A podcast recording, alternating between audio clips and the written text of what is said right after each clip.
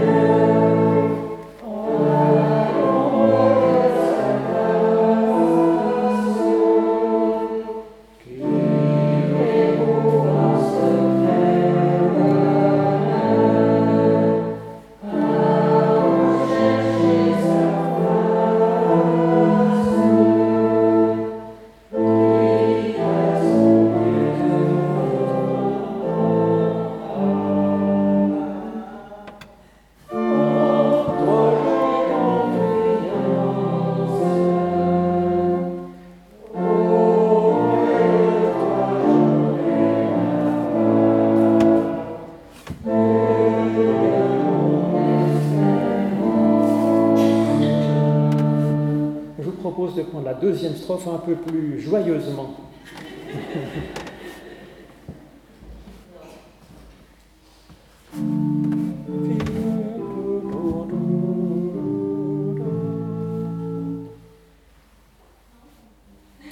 Oui, on y va Joyeusement, s'il vous plaît.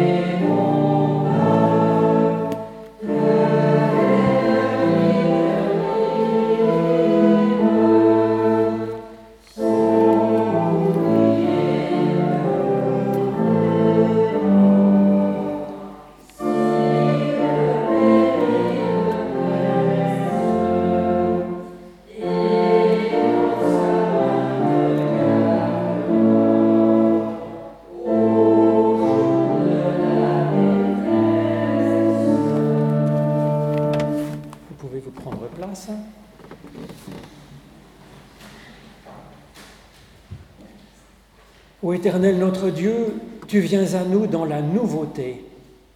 Tu viens à nous dans la nouveauté et nous allons vers toi avec nos habitudes. Tu viens à nous dans la fidélité et nous, nous allons vers toi avec nos illusions. Tu viens à nous dans la sainteté et nous allons vers toi avec retenue. Donne-nous, ô Éternel, la joie de découvrir ton chemin en Jésus-Christ il marche avec nous vers toi pour vivre par l'Esprit avec l'amour qui défie les siècles. En Christ, nous sommes assurés de la constante bienveillance de Dieu envers nous. En effet, Voici ce que déclare l'Éternel à chacune et à chacun. Je fais une alliance nouvelle avec toi. Je mets ma parole de vie au-dedans de toi. Je l'écris dans ton cœur. Je serai ton Dieu et avec les autres vous formerez mon peuple. Je t'aime d'un amour éternel, dit le Seigneur, c'est pourquoi je te conserve ma tendresse. Je vous propose de chanter notre reconnaissance à Dieu avec le cantique, page 982. Saint notre Dieu, le Tout-Puissant Seigneur.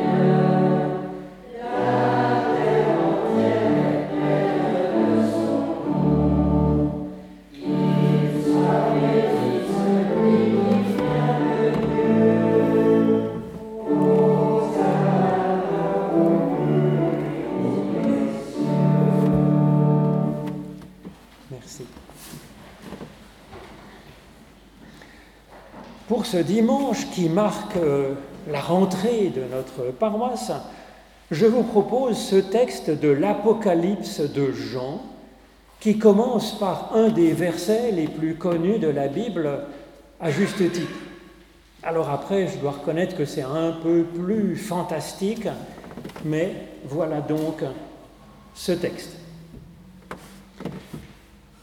Voici je me tiens à la porte et je frappe à la porte. Si quelqu'un entend ma voix et ouvre la porte, j'entrerai chez lui, je dînerai avec lui et lui avec moi. Le vainqueur, je lui donnerai de s'asseoir avec moi sur mon trône, comme moi-même j'ai été vainqueur et que je me suis assis avec mon Père sur son trône. Que celui qui a une oreille entende ce que l'Esprit dit aux églises. Après cela, je vis, et voici, une porte a été ouverte dans le ciel, et la première voix que j'entendis était comme une trompette qui me parlait en disant, Monte ici, et je te montrerai ce qui doit arriver ensuite. Aussitôt je fus saisi par l'Esprit, et voici, un trône était dans le ciel, et sur ce trône quelqu'un était assis. Celui qui était assis avait l'aspect d'une pierre de jaspe et de sardoine, et le trône était entouré d'un arc-en-ciel qui ressemblait à de l'émeraude. Autour du trône, 24 trônes, et sur ces trônes, 24 anciens étaient assis, habillés de vêtements blancs et portant des couronnes d'or sur leurs têtes. Du trône sortent des éclairs, des voix et des tonnerres. Et sept lampes de feu brûlant sont devant le trône. Ce sont les sept esprits de Dieu. Devant le trône, comme une mer de verre semblable à du cristal. Au milieu du trône et tout autour du trône, quatre êtres vivants, plein Dieu devant et derrière. Le premier être vivant ressemble à un lion. Le deuxième être vivant ressemble à un taurillon. Le troisième être vivant a comme un visage d'humain et le quatrième être vivant ressemble à un aigle en plein vol. Les quatre êtres vivants ont chacun six ailes, et ils sont pleins d'yeux tout autour et au-dedans. Jour et nuit, ils ne cessent de dire Saint, Saint, Saint est le Seigneur Dieu, le Tout-Puissant, celui qui était, qui est et qui vient. Ô Éternel, par l'étude de ces écritures anciennes, ouvre-nous maintenant personnellement à ton souffle de vie. Au nom de Jésus-Christ. Amen. Et puisque le Christ vient frapper à notre porte, je vous propose pour nous préparer de chanter le cantique, page 435. Jésus Sauveur, nous t'acclamons les trois strophes.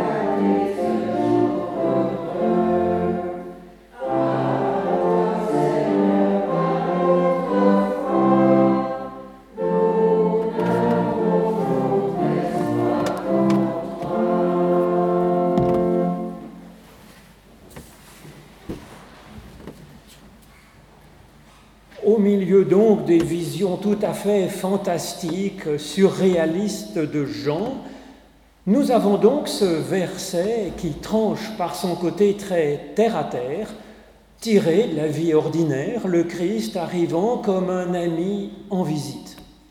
Voici, je me tiens à la porte et je frappe à la porte. Si quelqu'un entend ma voix et ouvre la porte, j'entrerai chez lui, je dînerai avec lui et lui avec moi. Alors de quoi est-il question dans cette petite phrase? Qu'est-ce que cela peut bien signifier pour nous comme promesse et comme appel? On peut déjà dire une, chose, c'est que c'est important. À cause du premier mot, voici. Alors ça semble banal, mais dans la Bible, c'est un mot qui vient marquer une intervention de Dieu pour ouvrir une étape nouvelle. Donc ça nous dit, attention, attention, maintenant on passe aux choses sérieuses. Ensuite, le verbe je me tiens et je frappe sont au présent de l'indicatif tout simplement. Il n'est donc pas une question de la vie future, d'un retour éventuel du Christ à la fin des temps ou je ne sais quoi, mais de notre vie présente, aujourd'hui et maintenant. Et cela se présente tout simplement, tout ordinairement, banalement, comme un toc-toc fait à la porte, à la porte de notre vie quotidienne. Alors même que c'est Dieu qui vient en Christ frapper à notre porte. C'est l'au-delà du réel qui vient frapper à la porte bah, de notre existence quotidienne. C'est la source même ultime, transcendante de la vie qui vient frapper à la porte de notre vie. Quelque chose qui est complètement hors de notre portée, hors de notre entendement même, de notre sagesse, de notre méditation, de nos spiritualités, de nos cultes, de nos organisations humaines, et qui pourtant vient à nous et nous demande de faire quelques gestes très concrets pour l'accueillir, ouvrir la porte et dîner ensemble. Pour quelles conséquences Qu'est-ce qui est en jeu dans ce texte? Alors ce n'est pas notre vie future qui est en balance, comme si notre geste de foi présent devait nous ouvrir les portes du ciel, nous donner le ticket pour le paradis. En effet, Jean affirme quelques versets plus loin dans cette vision qui redevient une vision fantastique comme on l'attend dans l'Apocalypse. Il nous dit que les portes du ciel sont grandes ouvertes. Et pour en parler, eh bien, il reprend ces histoires de couronnes de jaspe et de, de, de cristal, et puis les flammes de feu, et puis des visions fantastiques. Il s'agit à ce moment-là d'autres choses.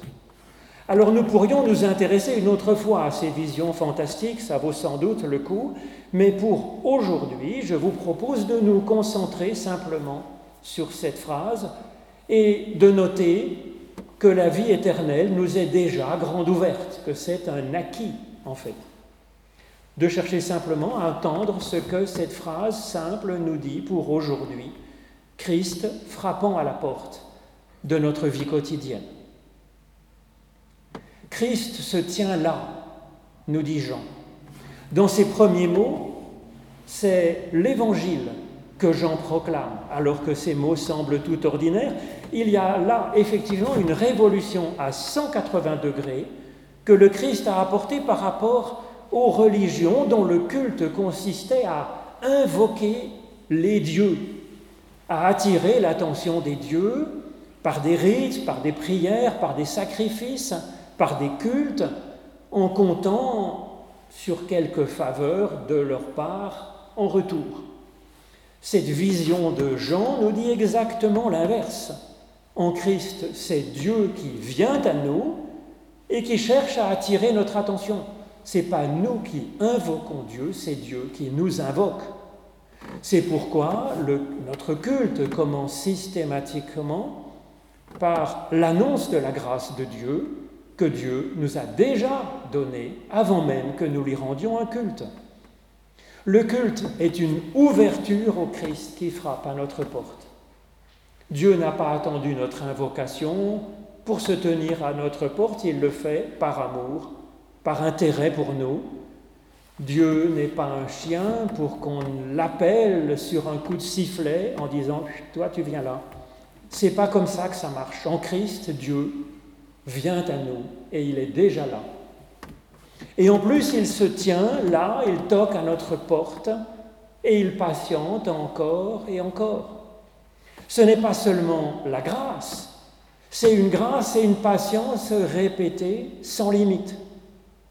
Ce temps long de la grâce de Dieu, il est indispensable car en fait, ce n'est pas à notre naissance que nous sommes déjà en mesure de sentir ce Dieu qui nous invoque personnellement, qui nous appelle. Certaines personnes entendent cet appel dès l'âge de 5 ou 6 ans. C'est pas exceptionnel. Parfois à l'adolescence, plus souvent c'est dans la trentaine comme Jésus qui entend une voix qu'il est le Fils bien-aimé de Dieu et cette voix le mobilise tout entier pour aller dans le monde et agir. Mais il n'est jamais trop tard pour notre Dieu et de toute façon, notre ouverture, elle est au mieux progressive et sans cesse encore à approfondir. Dieu se tient donc là, toquant à la porte. Quel genre de personne se déplace donc ainsi pour voir quelqu'un, espérant sa présence, se tenant à sa porte le temps qu'il faudra sans s'impatienter, dans la simple perspective de prendre un repas ensemble. Seul un ami est comme ça. Par exemple, pour manifester son soutien à un ami qui est dans la tristesse, ou pour faire part d'un projet qu'il veut faire avec l'autre, ou simplement pour la joie d'être ensemble et de communier autour d'un repas. Le Christ ne se tient donc pas là comme une caméra de surveillance de Dieu pour compter nos poux euh, sur la tête. Comme je vous le disais, nous avons déjà été jugés par Dieu, et son jugement, c'est l'amour que nous sommes son enfant chéri. C'est ça que dit Jésus dans l'Évangile selon Jean, finalement ce premier tome. Dieu, nous dit Jean, n'a pas envoyé son Fils dans le monde pour qu'il juge le monde, mais pour que le monde soit sauvé par lui. Et donc c'est bien ça, le but de la visite de Jésus. C'est pour sauver ce monde que Dieu aime. Et c'est de cela dont il est question ici, clairement. En effet, il n'est pas marqué, voilà, Christ frappe à ta porte, à la porte de ton petit cœur, pour que tu lui ouvres ta porte. Le Christ viendra alors demeurer en toi avec le Père. C'est pas ça qui est marqué. Nous pourrions avoir ce genre de message parce que nous le trouvons dans l'Évangile selon Jean à plusieurs reprises. Par exemple, quand Jésus dit dans le dernier entretien avec ses disciples au chapitre 14, Si quelqu'un m'aime, il gardera ma parole et mon Père l'aimera, et nous viendrons à lui, et nous ferons notre demeure en lui ou près de lui, ça dépend des traductions. Et donc c'est une belle réalité à vivre, effectivement, de s'ouvrir au Christ, à Dieu, à sa parole, pour que par l'Esprit, il vienne habiter en nous. C'est beau, c'est profond, c'est vrai, c'est une belle réalité à vivre. Mais ici, dans ce verset de l'Apocalypse de Jean, c'est autre chose dont il est question. Il n'est pas question de ma petite porte à moi, ce que le Christ nous propose, c'est d'ouvrir la porte. Une seule porte qui est en attente que au moins une personne dans le monde vienne l'entr'ouvrir. Quelle est donc cette porte qui est la porte au singulier pour nous tous et pour nous toutes? Eh bien, c'est la porte de notre monde, c'est la porte de notre humanité comme un corps. Dieu ne veut pas ou ne peut pas entrer de force dans cette maison de l'humanité comme un brigand qui cambriolerait une maison ou comme un tyran ordinaire envahirait joyeusement le pays voisin. Le, le Christ frappe à la porte du monde et attend qu'une âme charitable l'entr'ouvre, aussi peu que ce soit. Dieu est comme ça, il a besoin de cela. Et il suffit d'une seule personne, nous dit le Christ. L'avenir du monde ne dépend que d'une seule personne qui viendrait entr'ouvrir la porte pour laisser Dieu entrer dans le monde. C'est pour nous dire notre importance personnelle à nous. Parce que sinon, on va se dire oui, mais c'est l'humanité qui doit s'ouvrir, ben, que les autres s'y mettent, et puis moi, je verrai ce que ça donne. Il nous dit il y a besoin même d'une seule personne, et donc c'est à toi de jouer en fait. Et donc, qui entendra, qui ouvrira cette porte?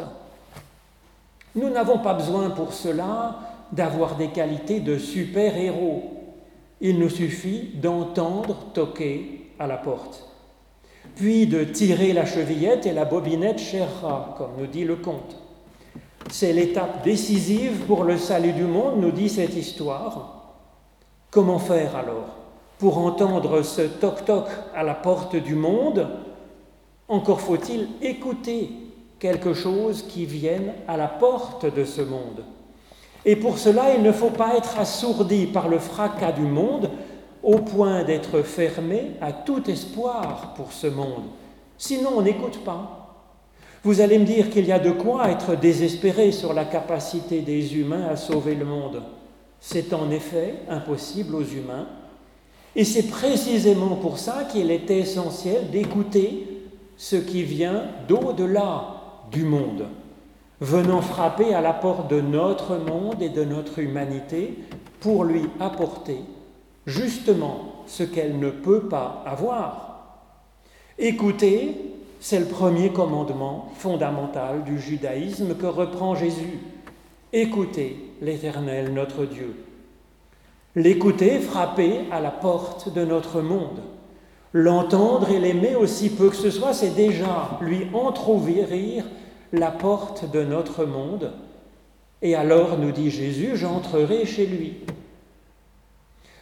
J'entrerai chez lui, littéralement, il y a marqué j'entrerai vers lui. En grec, il y a le mot apo et non pas eis qui voudrait dire au-dedans de lui. Aller vers lui, j'entrerai vers lui, c'est à la fois dynamique et très personnel. Il avance vers nous car c'est nous qu'il aime et vers lequel il veut enfin aller pour être comme face à face. Face à face dans une table où nous partageons un repas.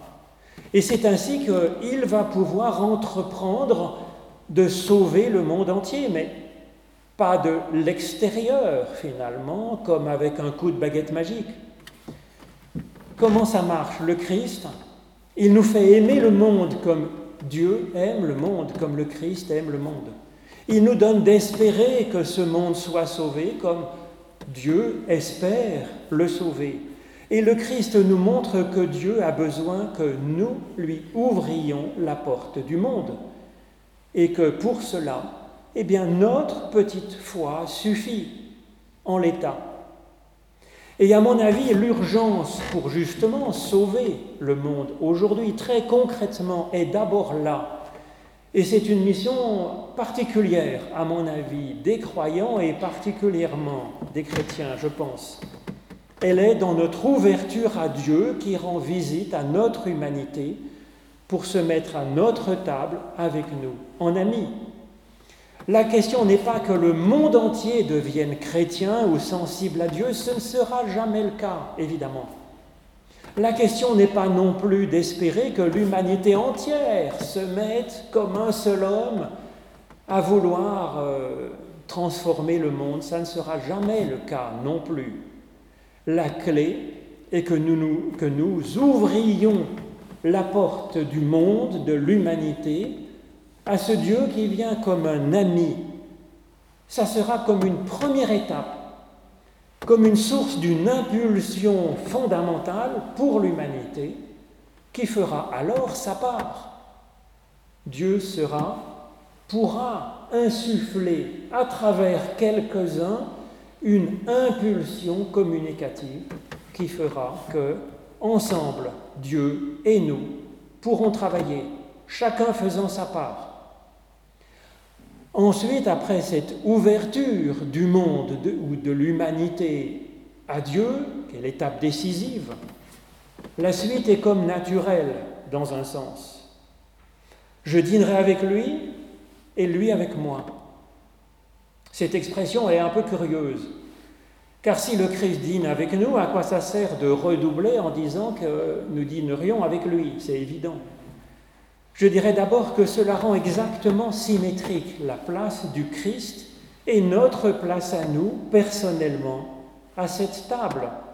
Il ne vient pas en roi, il vient en ami. Ce n'est pas le Christ Dieu, c'est le Christ compagnon qui est là, dans ce dîner, en tête à tête. C'est plus qu'un repas dans la salle à manger, c'est plutôt comme un repas pris à deux sur la table de la cuisine, mangeant ensemble ce que nous avons trouvé dans le frigo et ce que lui a amené euh, dans son sac. Le salut du monde prend racine dans cette communion où nous nourrissons, nous nous nourrissons ensemble, nous nous nourrissons mutuellement Christ. Et moi et la personne individuelle. Ensuite, je crois que cette double formule un peu étrange, elle signifie que ce n'est donc pas simplement le Christ qui nous nourrit ou qui s'offre à nous pour que nous le mangions, comme est dit dans les récits de la scène. C'est aussi nous qui avons à nourrir le Christ tout autant. Nourrir le Christ dans sa présence dans le monde. Alimenter cette présence dans le monde chaque jour voire plusieurs fois par jour. Moi, je mange trois, voire quatre fois par jour. Pareil pour alimenter le Christ dans sa présence au monde. Nous le nourrissons de notre prière quand, d'une façon ou d'une autre, nous prions à Dieu que ta volonté soit faite sur la terre comme au ciel. Parce que déjà cette nourriture nous mobilise avec lui pour espérer ensemble et que chacun Dieu et nous agissions ensemble comme nous le pourrons. Nous nourrissons la présence du Christ au monde en visitant cette part de foi qui existe en réalité dans la personne que nous rencontrons, qu'elle soit soi-disant croyante ou non, aller visiter ceux qui en elle pourraient aimer un peu et aime peut-être déjà un peu, espère déjà un peu aller visiter cela et le rendre manifeste. Nous nourrissons le Christ en allant le visiter au fond de nous-mêmes. Et nous nourrissons le Christ en nous unissant à deux ou trois pour agir en son nom comme cela nous sera inspiré. Alors et du Christ, bien sûr, nous recevons du pain, son pain, le pain qui dépasse toute substance, comme le dit Jésus dans notre Notre Père quand c'est traduit, donne-nous notre pain quotidien, c'est donne-nous notre pain au-delà de la substance. Le pain de sa parole que nous méditons, que nous travaillons, que nous mastiquons pour mieux l'assimiler. Que Dieu nous soit ainsi en aide. Amen.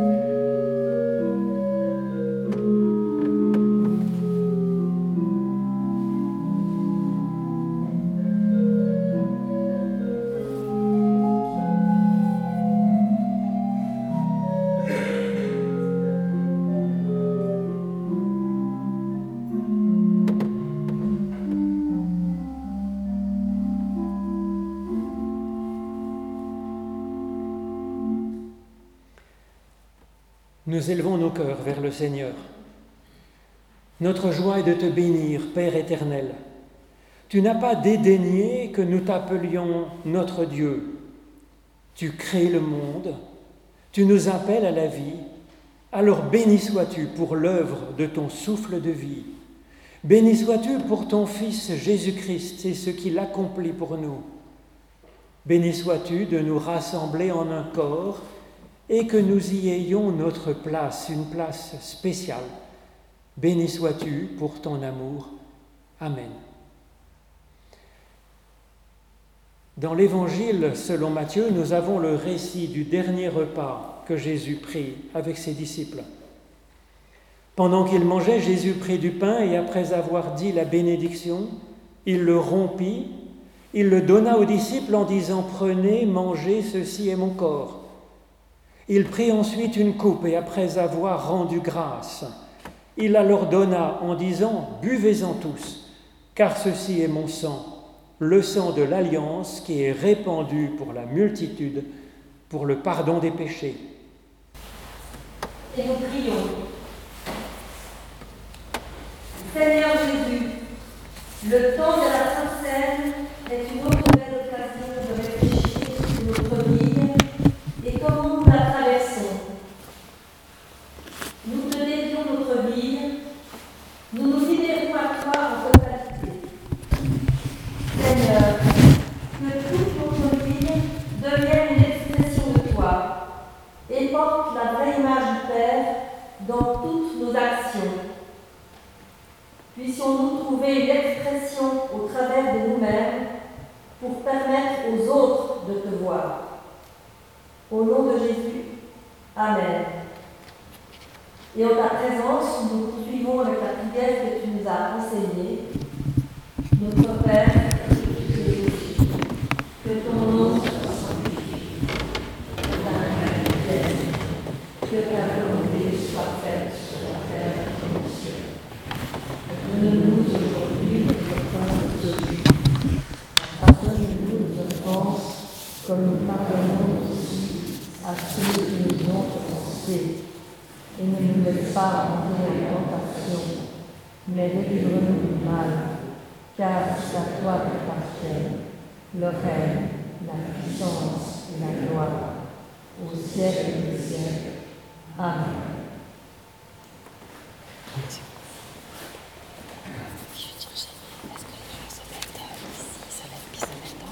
On fait un défilé. Soit on fait en si tu veux. D'accord. Ô Éternel, envoie sur nous ton esprit, enfin, afin qu'en participant à ce geste, nous entrions plus profondément encore avec les paroles et avec la vie de ton Fils, Jésus-Christ.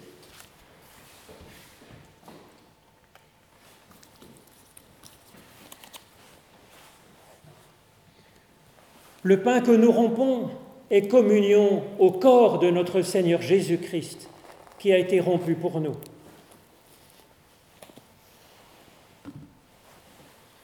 La coupe de bénédiction pour laquelle nous rendons grâce est la communion au sang de notre Seigneur Jésus-Christ, le sang de la nouvelle alliance qui a été répandu pour chacune et pour chacun de nous.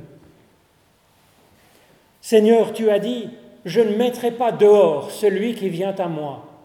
C'est en signe de cette promesse que quiconque le désire peut participer à ce repas, prendre le pain et ou boire dans une coupe du vin ou du jus de raisin, en signe de son désir de dire oui à tout ce que Dieu nous donne en Jésus-Christ. Alors bien entendu, ce n'est pas obligé de participer non plus, car il y a de multiples façons de répondre oui dans son cœur à Dieu. Mais en tout cas, vous êtes chaleureusement invités à vous mettre en cercle comme vous le pouvez autour de cette table.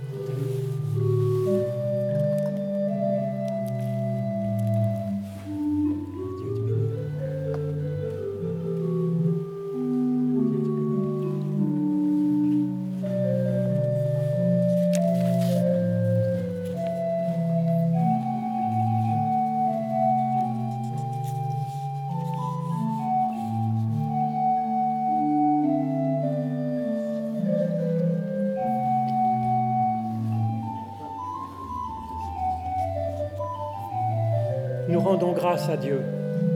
Mon âme bénit l'Éternel, et que tout en moi bénisse ton saint nom. C'est toi qui pardonnes toutes nos fautes, c'est toi qui guéris toutes nos infirmités, c'est toi qui arraches notre vie à la tombe, c'est toi qui nous couronnes de bonté et de miséricorde. Alors oui, je bénirai l'Éternel tant que je vivrai, je célébrerai mon Dieu tant que j'existerai. Amen. Vous pouvez retourner à vos places quelques instants avec la force qui vient de notre Seigneur. D'abord quelques annonces. Je voudrais d'abord vous remercier, vous, personnellement, d'être venu pour constituer cette assemblée ce matin. Alors c'est une force et une joie, et c'est une joie particulière pour euh, ceux et moi qui sommes arrivés il y a un an exactement dans cette paroisse.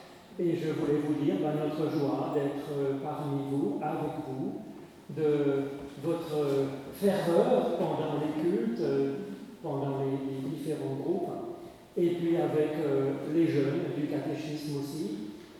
Le catéchisme, les catéchismes, tous les différents groupes vont reprendre progressivement, et donc euh, ça aussi c'est quelque chose qui est une joie. Le groupe biblique va reprendre un peu plus tard dans le mois de septembre. Le groupe théologique reprendra pour euh, une, toute une session de quatre rencontres, ça sera au début de 2023.